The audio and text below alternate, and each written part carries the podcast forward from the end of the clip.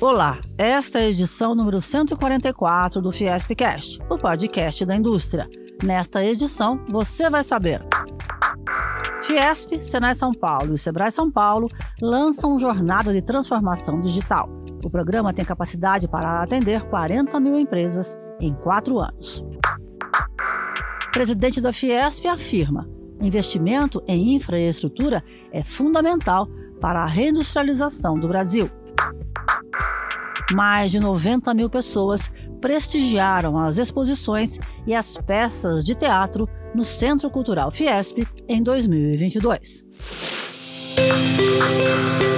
Tecnologia. Fiesp, Ciesp, Senai São Paulo e Sebrae São Paulo lançaram no dia 3 de maio, no Teatro do SESI São Paulo, a Jornada de Transformação Digital.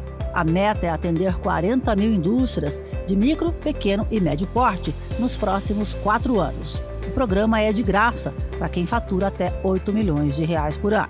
A jornada tem oito etapas de consultoria e treinamento, entre elas diagnóstico, otimização de processos e digitalização. O diretor regional do Senai São Paulo, Ricardo Terra, afirmou que a revisão de processos é etapa importante antes de a empresa atingir a digitalização. Na revisão de processos, o destaque é a manufatura enxuta, onde o objetivo é reduzir desperdícios. A aplicação dessa metodologia em mais de mil empresas ao longo dos últimos três anos demonstrou ganhos superiores a 40%. E o que é importante, sem despesa de capital, sem necessidade de investimento. Outro ponto importante nessa otimização de processos é a eficiência energética. Para Luciano Coutinho, presidente do Conselho Superior da Micro, Pequena e Média Indústria da Fiesp, o programa de digitalização é essencial para o futuro das empresas.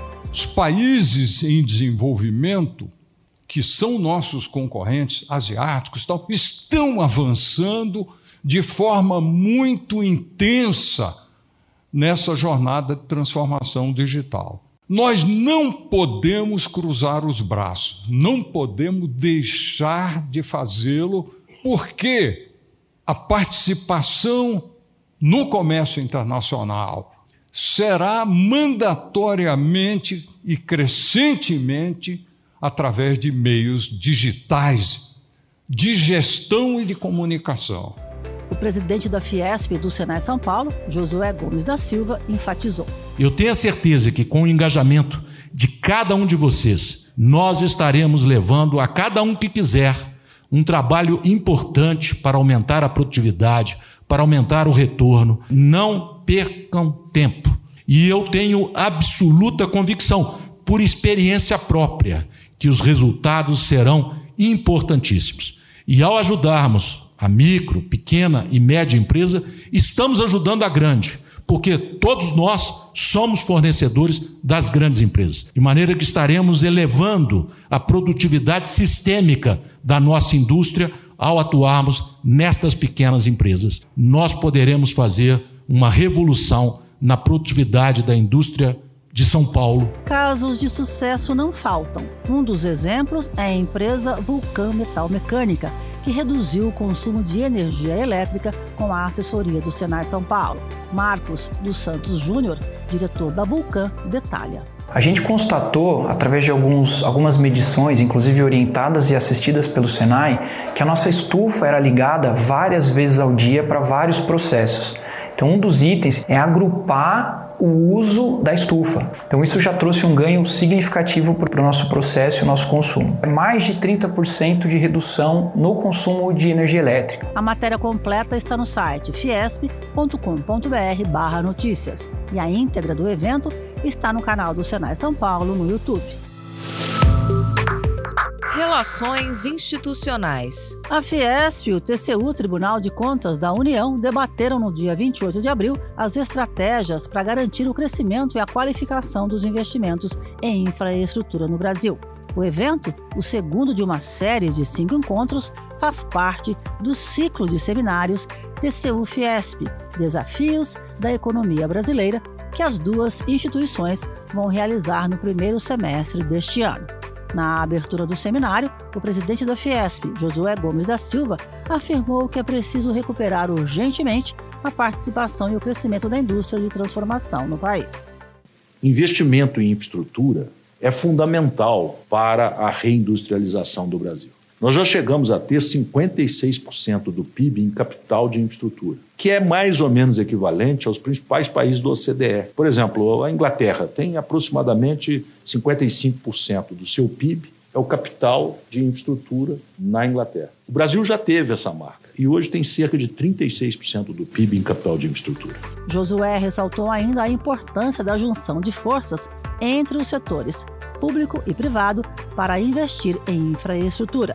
Eu acho que se tivermos um, vamos dizer assim, um estoque de projetos bem elaborados, a participação, inclusive, do setor privado vai se facilitar muito. O setor privado vai aonde tem mercado. E a infraestrutura, muitas vezes, precede o desenvolvimento. E precisamos destravar esse debate de que infraestrutura só pode ser função do setor privado. Para o vice-presidente do Tribunal de Contas da União, ministro Bruno Dantas, a infraestrutura é uma das chaves para viabilizar o desenvolvimento de uma nação é a base sobre a qual se assentam conceitos como competitividade, produtividade e, no nosso caso, a redução do custo Brasil. Existem, há alguns anos, o setor produtivo, e nesse aspecto a Fiesp tem sido incansável, é, vem alertando sobre o quão baixos são os investimentos em infraestrutura no nosso país. O presidente do BNDES, Banco Nacional de Desenvolvimento Econômico e Social, Gustavo Montesano, relatou como o Brasil, nos últimos cinco anos, entrou em um novo ciclo de infraestrutura. O Brasil tem uma demanda de alocação de recursos de infraestrutura muito substancial. A gente está passando de um modelo de infraestrutura essencialmente dependente do recurso público, direto ou indiretamente, para um modelo de parceria público-privada. Não existe modelo de infraestrutura que vai depender só do privado. A única solução de ter um, sistema sustentável é fazer com o público e o privado trabalhando juntos façam um mais um sejam três. Igor Rocha, economista-chefe da Fiesp, mediador do evento, destacou. Brasil, como eu já tinha dito, ali nos anos 70, investia cerca de 5,4% do PIB. Nos anos 80, na chamada década perdida, caímos para 3,6%. Início dos anos 90, tínhamos 2,1%, e daí em diante a gente nunca conseguiu recuperar aqueles 5%, pelo menos aqueles 3,6% que tivemos na chamada década perdida dos anos é, 80, né? Por quê? Porque, obviamente, precisamos de, da ponta privada e da ponta pública atuando conjuntamente para a gente conseguir superar os gargalos de infraestrutura que temos. A matéria completa está no site fiesp.com.br barra notícias. Economia. Investimento em educação é uma emergência nacional. A afirmação foi feita pelo presidente da Fiesp, Josué Gomes da Silva, na abertura do seminário Desenvolvimento Econômico e Sustentabilidade, promovido pela CNI, Confederação Nacional da Indústria, em parceria com a Fiesp, no dia 27 de abril. O Brasil, que foi o país que ostentou as maiores taxas de crescimento mundiais nos primeiros 80 anos do século passado, perdeu completamente o pé nas últimas quatro décadas. O nosso crescimento médio nessas últimas quatro décadas é a metade do mundo, é menos de um terço dos países em desenvolvimento. Não é à toa que estamos patinando e a indústria regrediu tanto, de mais de 25% do PIB para 11%. Eu acho que o investimento em educação, que já era uma prioridade nacional, nesse pós-pandemia se torna uma emergência nacional. O presidente da Fiesp também ressaltou que é uma pena que o Brasil esteja perdendo a oportunidade de liderar o mundo numa revolução de descarbonização da economia. O Brasil tem amplas possibilidades de ser líder numa economia verde. Uma das maneiras que temos para reindustrializar o país é descarbonizando a nossa economia. Coisa que está sendo feita em outras nações. Para o presidente da CNI, Robson de Andrade, as questões ambientais estão diretamente ligadas ao crescimento econômico. Se você hoje não tiver os compromissos com as questões ambientais, com a questão do clima, as nossas empresas não conseguem competir no mercado mundial.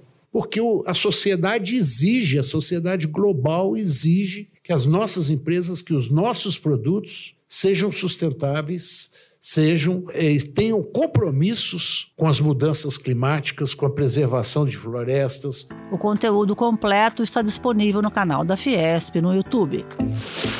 Cultura.